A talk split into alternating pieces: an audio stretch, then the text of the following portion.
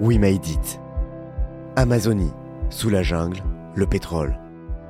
Le 20 août 2023, la population équatorienne approuvait par référendum l'interdiction des forages pétroliers dans le Yasuni. Ce parc protégé d'Amazonie abrite une des réserves de biodiversité les plus riches au monde, ainsi que des peuples autochtones ancestraux qui se battent pour défendre leurs droits depuis des décennies. C'est la première fois dans l'histoire que les résultats d'un vote populaire forcent une compagnie pétrolière à stopper ses activités. Activités largement responsables du dérèglement climatique et de graves atteintes aux droits humains. Une victoire immense pour les défenseurs de l'environnement qui plaident partout dans le monde pour la justice climatique avant qu'il ne soit trop tard. Épisode 2 Si al Yasuni.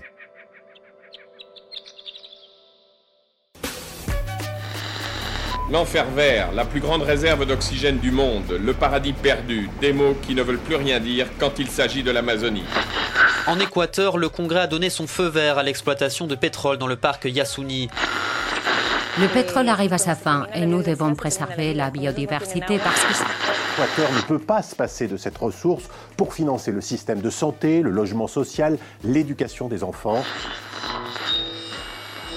Voilà, c'est plutôt sur cette fréquence qu'il faut se régler. Le combat que nous menons n'est pas uniquement pour le peuple Waorani, mais pour toutes les nationalités et pour le monde entier qui respire cette terre. C'est ce que disait une femme de ce peuple autochtone en 2019 devant le Congrès équatorien. L'Amazonie, une cause universelle. Souvenez-vous, le parc Yasuni fait environ 1 million d'hectares et comporte 8 blocs pétroliers. Celui qui concentre toutes les attentions, c'est le bloc 43. Sofia Torres, porte-parole du mouvement Yasunidos. Et ce bloc 43, il est un peu différent des autres blocs parce que il se trouve dans une zone où il y a eh, beaucoup de rivières et beaucoup de, sources d'eau qui sont importantes pour tout le parc. Donc, euh, en cas d'avoir un, accident ou euh, de la contamination, et ce serait euh, catastrophique. Il y a aussi une énorme concentration de biodiversité dans tous les parcs, mais en particulier dans le bloc 43, même si le gouvernement depuis le début a dit qu'ils allaient utiliser une technologie très euh, efficace pour euh, éviter des, des, désastres dans l'environnement. Ça, ça a été prouvé que c'était pas le cas.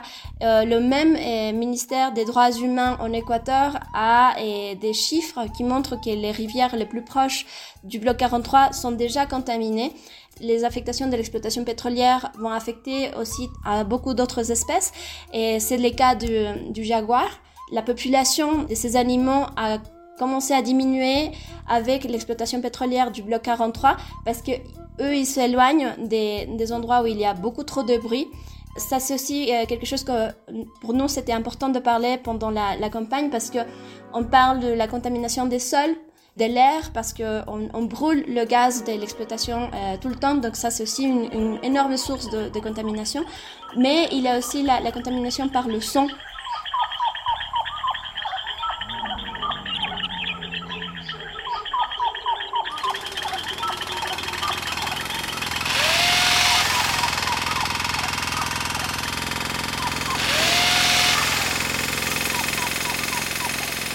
Pollution de l'air, pollution des sols, bouleversement des habitats naturels, extermination des espèces animales, de la flore, de la biodiversité.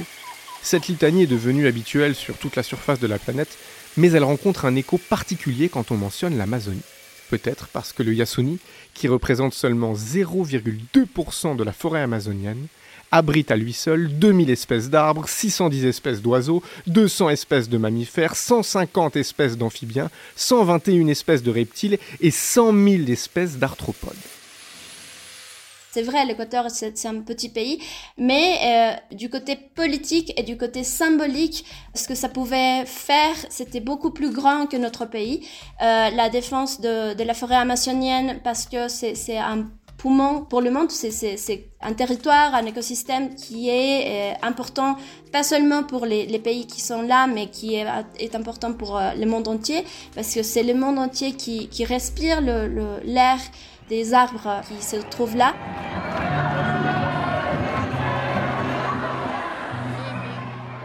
Ainsi, le bloc 43 a constitué le point de départ d'une mobilisation qui soulève des enjeux planétaires. Yasunidos pour dire si al Yasuni.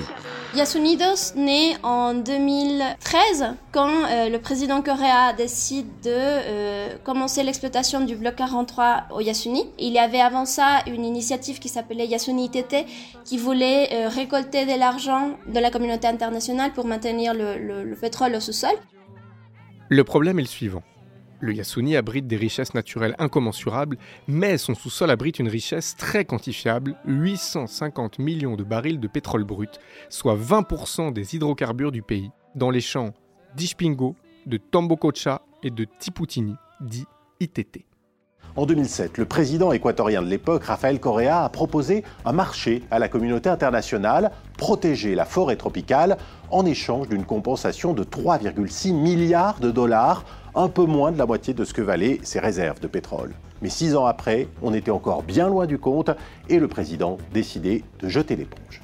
C'est avec une immense tristesse et une responsabilité absolue devant notre peuple et notre histoire que j'ai dû prendre l'une des décisions les plus difficiles depuis le début de mon mandat. Aujourd'hui, j'ai signé le décret qui liquide le trust Yasuni ITT et qui met fin à l'initiative de protection de la forêt.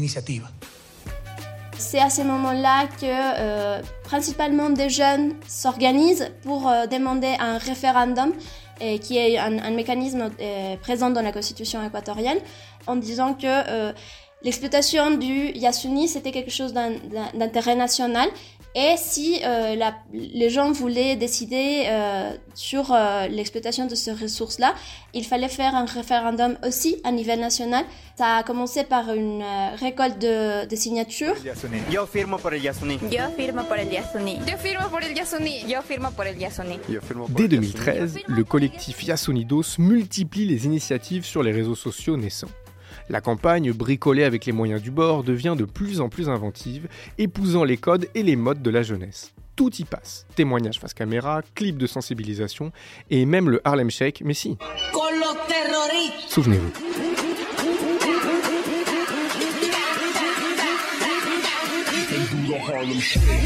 En un an, Yasunidos réunit 728 000 signatures, soit plus de 5% de l'électorat équatorien, la condition indispensable à l'organisation d'un référendum. Mais en face, l'administration est réticente. Des signatures sont invalidées pour des motifs fallacieux, un stylo noir au lieu d'un stylo bleu par exemple, ou un papier pas assez épais. Pendant dix ans, le collectif Yasunidos a lutté pour que ce soit reconnu parce qu'il y avait la quantité nécessaire des signatures pour faire le référendum. Petit à petit, on a réussi à surpasser tous les obstacles qu'il y avait à, à ce moment-là. Dix ans plus tard, euh, c'est la Cour constitutionnelle qui permet de euh, faire le référendum le 20 août de cette année. La campagne Yasunidos passe alors à la vitesse supérieure. Il faut désormais convaincre tout le corps électoral du pays. Yasunido s'agrège des jeunes militants et réalise des vidéos de plus en plus professionnelles, des chansons, des clips colorés qui montrent la diversité humaine, animale et végétale du Yasuni.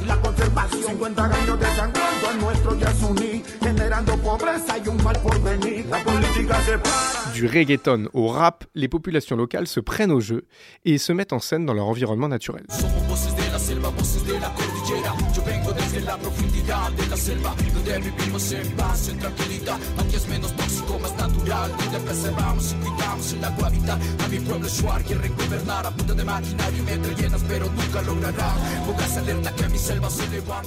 L'Équateur c'est un pays assez divers, donc euh, pour nous c'était euh, très important de reconnaître l'expérience et les connaissances que chaque organisation avait sur euh, leur propre territoire. Et c'était une campagne très joyeuse, très diverse. Il y a eu des apports de, de différents secteurs. On a même eu une articulation avec euh, l'Église. Il y a une partie de l'Église en Équateur qui travaille beaucoup euh, sur euh, un texte du pape qui s'appelle Laudato Si et qui défend justement la, nature et, qui parle de, l'urgence du changement climatique. En même temps, on a travaillé avec des groupes féministes, avec l'organisation la plus grande et plus importante des peuples indigènes en Équateur, qui est, CONAIE, et ça, ça a été aussi euh, principalement une campagne euh, sur, les, sur les réseaux sociaux. YouTube, Facebook, Instagram, TikTok, Yasonido s'est présent sur toutes les plateformes et organise des dizaines de marches dans l'ensemble du pays.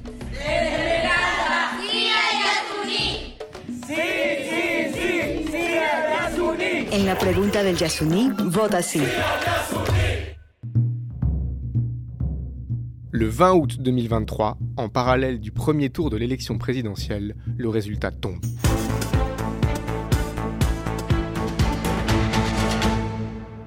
Ecuador le dijo sí a frenar actividades de producción tanto petrolera como minera en distintos lugares del país.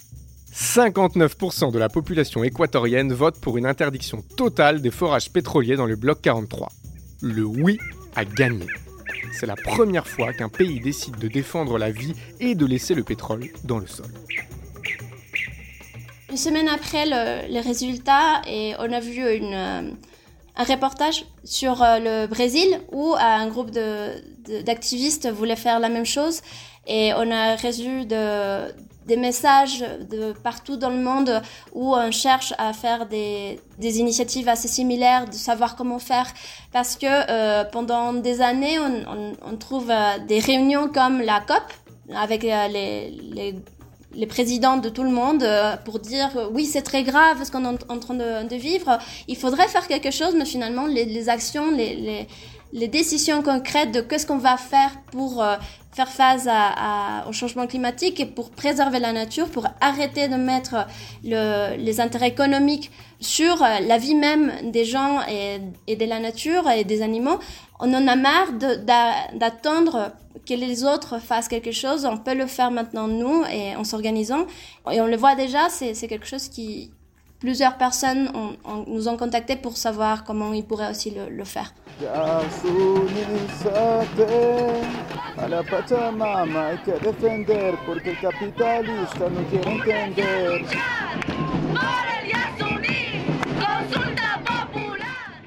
La défense du Yasuni par les urnes est le plus bel exemple de ce qu'on appelle la démocratie climatique. Mais la mobilisation autour de la forêt équatorienne montre aussi comment, quand on s'engage pour protéger la nature, on s'engage également pour des causes et des droits beaucoup plus divers qu'il n'y paraît. Convergence des luttes pour le respect des droits humains. Il est très important de dire que la, victoire du oui dans le référendum a été faite euh, grâce à cette euh, grande articulation entre plusieurs euh, organisations à niveau national, pas seulement les écologistes, on a travaillé avec des organisations pour les droits des animaux, pour les droits des femmes et pour les, les peuples et nationalités indigènes. Alicia Benayar Ketou, militante écologiste. Le combat climatique, bien entendu, qu'il a une dimension intersectionnelle. L'exploitation de la nature, l'exploitation des ressources naturelles en général, elle se fait par des entreprises qui ne respectent pas non plus les droits humains et qui rentrent dans un système qui se base sur euh, l'exploitation humaine, l'exploitation des travailleurs, l'exploitation des minorités. Donc c'est bien entendu la question de la lutte contre le dérèglement climatique est intrinsèquement liée à la question des droits des minorités et des droits sociaux en général. On touche ici au cœur du sujet. Quel est le lien entre l'exploitation des énergies fossiles et les droits humains? Candy Ofim, chercheuse et conseillère juridique en matière de justice climatique à Amnesty International. L'extraction, la production et la transformation des énergies fossiles c'est un processus qui est extrêmement agressif pour l'environnement et aussi les communautés euh, qui avoisinent les projets euh, extractifs. Et puis de façon plus générale, c'est aussi un, secteur qui émet énormément de, pollution et qui donc a des répercussions et un impact sur euh, les droits fondamentaux de, tout un chacun. Et pas seulement donc des communautés qui avoisinent ces projets, mais, mais l'humanité dans son intégralité. Le processus d'extraction et la façon aussi dont les terres, par exemple, sont attribuées à certaines de ces entreprises qui extraient, a des répercussions sur tout un nombre de droits qui sont euh, interdépendants. Il y a le droit à l'eau, le droit à la terre, le droit à un environnement sain et, durable, la liberté d'expression, la liberté de, de, participer aux prises de décisions publiques vis-à-vis -vis de son environnement, le droit à une distribution des richesses qui soit équitable. Ces droits sont protégés par des militants et militantes, comme Alicia Benayar Ketou et Sofia Torres, des avocats comme Pablo Farardo ou des juristes comme Candy Ofim. Mais en Amazonie et plus globalement en Amérique du Sud, défendre l'environnement revient souvent à risquer sa vie. Des défenseurs de l'environnement en danger de mort.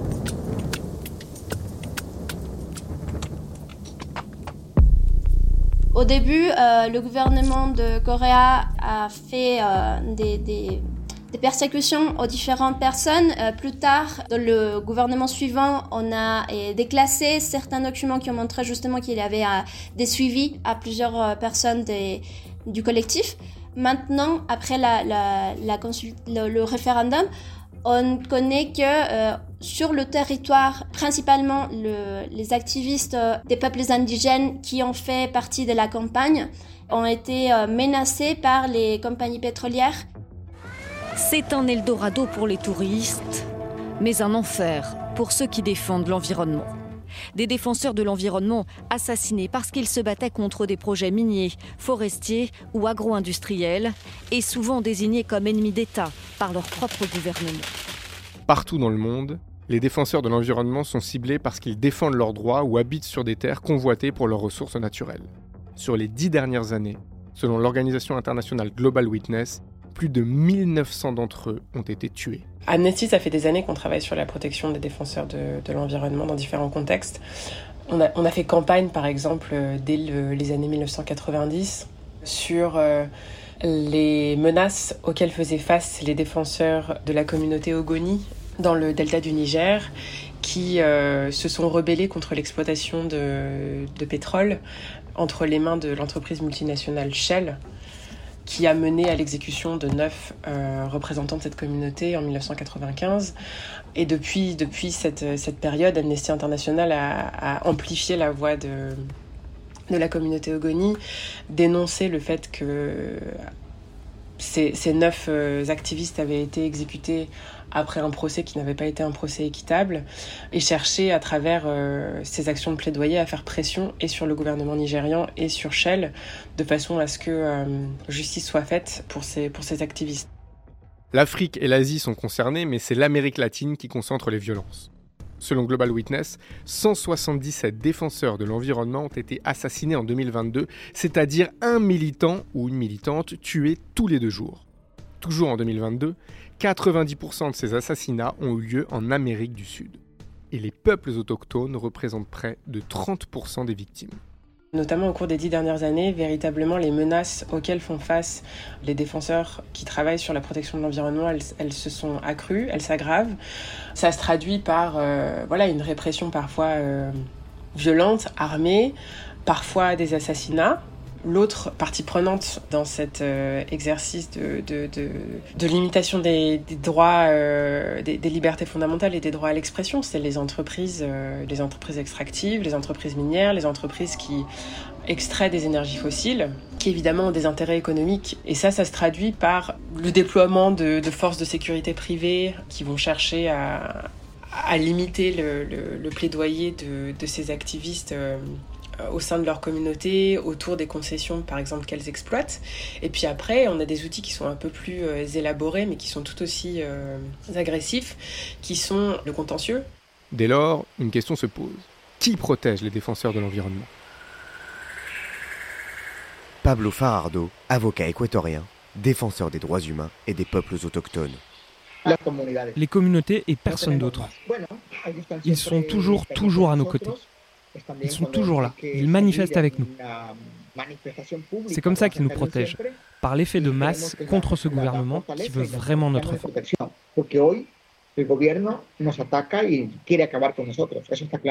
Et puis à l'extérieur également, il y a d'autres collectifs sociaux en Équateur et dans d'autres pays. Amnesty également, qui est toujours à nos côtés et qui nous défend de cette manière. Pablo Farardo Mendoza s'investit depuis 1993 dans des actions en justice contre les impacts socio-environnementaux des activités d'extraction de pétrole en Équateur. Il fait lui-même directement l'objet de menaces et d'actes d'intimidation répétés en raison de son travail. Nos solidarizamos con nuestras hermanas y hermanos nativos originarios de nuestros territorios amazónicos. Un autre modèle est possible. Même si certains d'entre eux sont tués et d'autres menacés, les défenseurs de l'environnement continuent de lutter et ils sont rejoints partout par des sympathisants à cette cause qui, rappelons-le, est mondiale.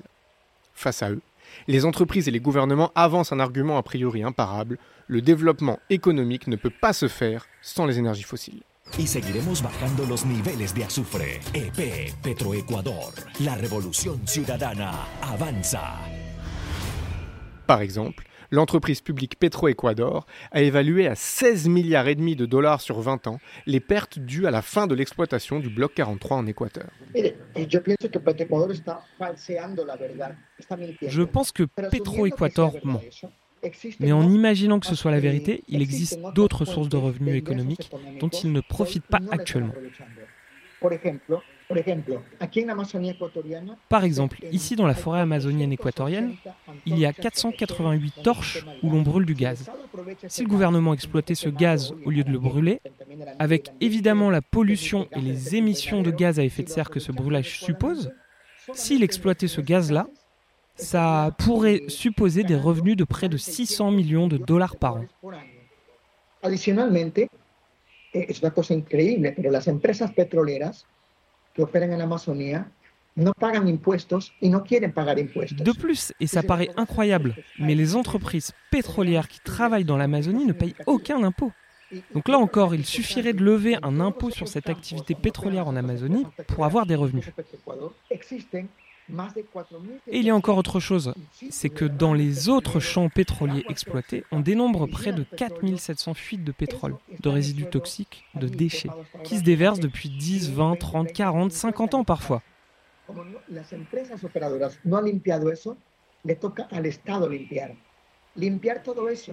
Et les opérateurs n'ont pas nettoyé ces déchets-là. C'est à l'État de le faire. Et ça, ça a un coût. C'est évalué à près de 10 milliards de dollars. Donc si le gouvernement, si l'État agissait de manière responsable, il obligerait les compagnies pétrolières à réparer ce qu'elles ont sali, ce qu'elles ont abîmé. Et donc nous pensons que ne pas exploiter l'Yasuni va également empêcher de polluer. La meilleure façon de réparer, c'est en évitant la contamination et la pollution. Pour éviter l'accaparement des terres, il existe donc un autre modèle économique certes, il y a un coût économique, mais si euh, le pays n'avait pas basé tout son développement économique sur une activité euh, polluante qui ne respecte pas les droits euh, des peuples autochtones, la situation n'aurait pas été comme, comme celle-là. Donc, il y a d'autres modèles économiques. On n'est pas obligé de baser notre économie sur l'extraction des ressources. On n'est pas obligé, et en plus, ce n'est pas une bonne idée. Donc, c'est un faux argument. C'est à ce niveau qu'Amnesty International rentre à nouveau dans le jeu, en menant aux côtés d'autres organisations un important travail de plaidoyer. En 2021 puis en 2022, euh, l'Assemblée générale des Nations unies a voté pour que le droit à un environnement sain, propre et durable soit reconnu. Ça a été un vote qui a été euh, soutenu par la plupart des États membres et qui a permis de renforcer l'arsenal entre guillemets euh, juridique qui permet aux activistes, aux défenseurs euh, de l'environnement et euh, aux partisans de la justice climatique d'avoir un outil supplémentaire quand il s'agit de faire euh, le plaidoyer et de mener des actions sur le terrain. Et le travail d'Amnesty International, il, est, il a été plus de relayer le combat de plusieurs générations puis d'activistes, notamment des représentants des communautés autochtones et des personnes qui qui subissent des, discriminations intersectionnelles sur la reconnaissance de ce droit. Et maintenant, on fait quoi? Maintenant, il faut s'assurer que le gouvernement fasse appliquer l'interdiction d'exploiter le bloc 43 qui a été approuvé par référendum. Le gouvernement a déjà annoncé par la voix du ministre de l'Énergie que le démantèlement des installations pétrolières dans le Yasuni s'annonce complexe et que le délai d'un an prévu ne serait pas respecté. Une nouvelle bataille commence donc pour Yasunido, c'est les défenseurs de l'environnement, celle de la vigilance. On a eu euh, à, peu près 2000 volontaires dans tous les territoires en Équateur. Donc tout ça a essayé de, le maintenir pour euh, continuer à, interpeller le gouvernement, ce gouvernement maintenant, mais euh, celui qui va venir plus tard, parce que on, on a l'expérience de même quand la loi est de notre côté, même si c'est notre droit de voter, de décider, d'avoir gagné et maintenant d'exiger euh, au gouvernement de d'accomplir ce qui a été voté. C'est quelque chose sur laquelle il faut, il faut continuer à lutter parce que, bon, on a, on a eu l'expérience de 10 ans de, lutte et on, sait que ça va continuer maintenant aussi. Ça a été une défaite cuisante pour le gouvernement et les entreprises d'extraction du pétrole. Et aujourd'hui, nous sommes en train de nous organiser avec d'autres groupes, d'autres collectifs sociaux de l'ensemble de l'Équateur pour faire en sorte que le gouvernement respecte cette décision populaire. Et ce qui est intéressant également, c'est qu'au-delà du bloc 43, les entreprises qui exploitent les autres blocs se rendent compte aujourd'hui, avec ce résultat, qu'il faut qu'elles améliorent leur façon de faire, qu'elles améliorent leurs pratiques opérationnelles, si elles ne veulent pas subir le même sort et qu'on finisse par demander aussi l'arrêt de ces exploitations. Faire plier les multinationales du pétrole, c'est le nerf de cette bataille pour la préservation des écosystèmes et des droits humains. Pablo Farardo en a été le chef de file, notamment autour de son combat contre le géant Chevron Texaco. Ce combat sera l'objet du troisième et dernier épisode de cette série. Un épisode centré sur la lutte déséquilibrée des petits contre les grands, porté par une arme qui ne faiblit jamais, l'espoir. La situation, elle semble, on va dire, on a l'impression de voir, voir la fin de notre civilisation, la fin, de, de l'humanité. Les gens n'ont pas d'espoir, ils disent lutter pourquoi. Donc moi, à, cette question, lutter pourquoi, je réponds pour, pour l'espoir, parce que chaque vie compte, chaque vie euh, de personnes autochtones qui se bat pour la protection de l'environnement compte, chaque destruction écologique compte et qu'il faut se battre pour les vies existantes, pour les protéger. Ce génocide de la nature, c'est important que les gens viennent et voient la réalité, la vérité. Ce sont les défenseurs qui sont les plus menacés, les défenseurs de l'environnement, du droit à la terre, ce sont des communautés locales. La ruée vers l'or noir laisse derrière elle beaucoup de perdants. L'Amazonie s'étend sur neuf pays d'Amérique du Sud. Tous cherchent encore une manière efficace d'exploiter les ressources naturelles tout en protégeant l'environnement et les populations.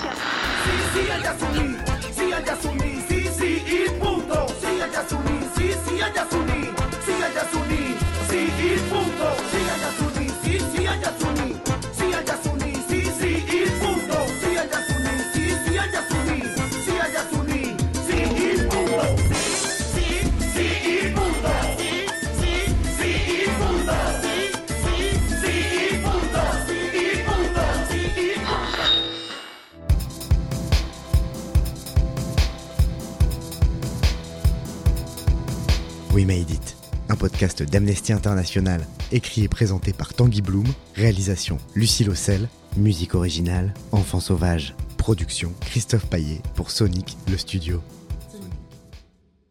Si vous avez aimé cet épisode, n'hésitez pas à le dire et mettez des étoiles, un commentaire sur votre appli préférée.